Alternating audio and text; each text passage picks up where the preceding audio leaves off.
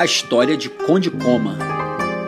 Nascido em 1878, o grande mestre Mitsuyo Maeda aprendeu jiu-jitsu no Japão, ganhou o apelido de Conde Koma na Espanha, venceu centenas de lutadores em Cuba e disseminou seus conhecimentos no Brasil. Entre seus alunos mais promissores estava o jovenzinho Carlos Grace, residente em Belém do Pará.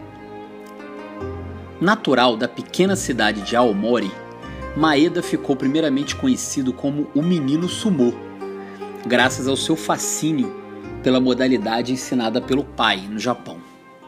Anos depois, ele foi estudar em Tóquio, onde conheceu o jiu-jitsu original e acabou treinando com Jigoro Kano, quando se apaixonou de vez pela nossa arte suave. Segundo pesquisadores, Mitsuyo Maeda recebeu a faixa preta aos 20 anos, precisamente no dia 25 de dezembro de 1898, na famosa escola Kodokan. Para ser graduado, Maeda precisou vencer 15 oponentes no mesmo dia.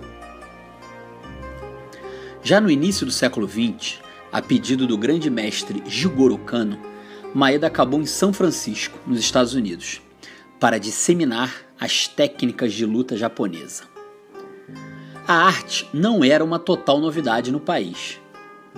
Na época, graças ao estreitamento dos laços políticos e econômicos entre Japão e Estados Unidos, o próprio presidente Theodore Roosevelt já havia treinado, em 1904, com um dos mais renomados alunos de Jigoro Kano, um mestre japonês chamado Yoshitsugu Yamashita, nascido em 1865 e falecido em 1935. Konde Koma, um ágil japonês, tomou gosto pela vida nômade e começou a colecionar combates e vários adversários tombados pelo caminho. E não apenas nos Estados Unidos, onde ele estava.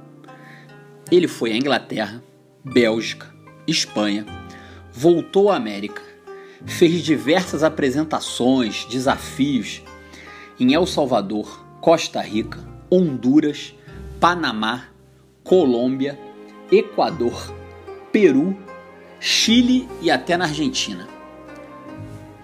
Em julho de 1914, segundo seus biógrafos, o valente japonês de apenas 68 quilos e 1,64m de altura, desembarcaria no Brasil para fincar raízes de vez e mudar a história do nosso esporte. Em Belém do Pará, onde ele decidiu se estabelecer, Conde Coma influenciou Carlos Grace em muitos outros aspectos, além dos treinos na academia. Os hábitos alimentares saudáveis, o bom humor, a paciência e várias outras qualidades do mestre japonês foram seguidas pelo pequeno Carlos.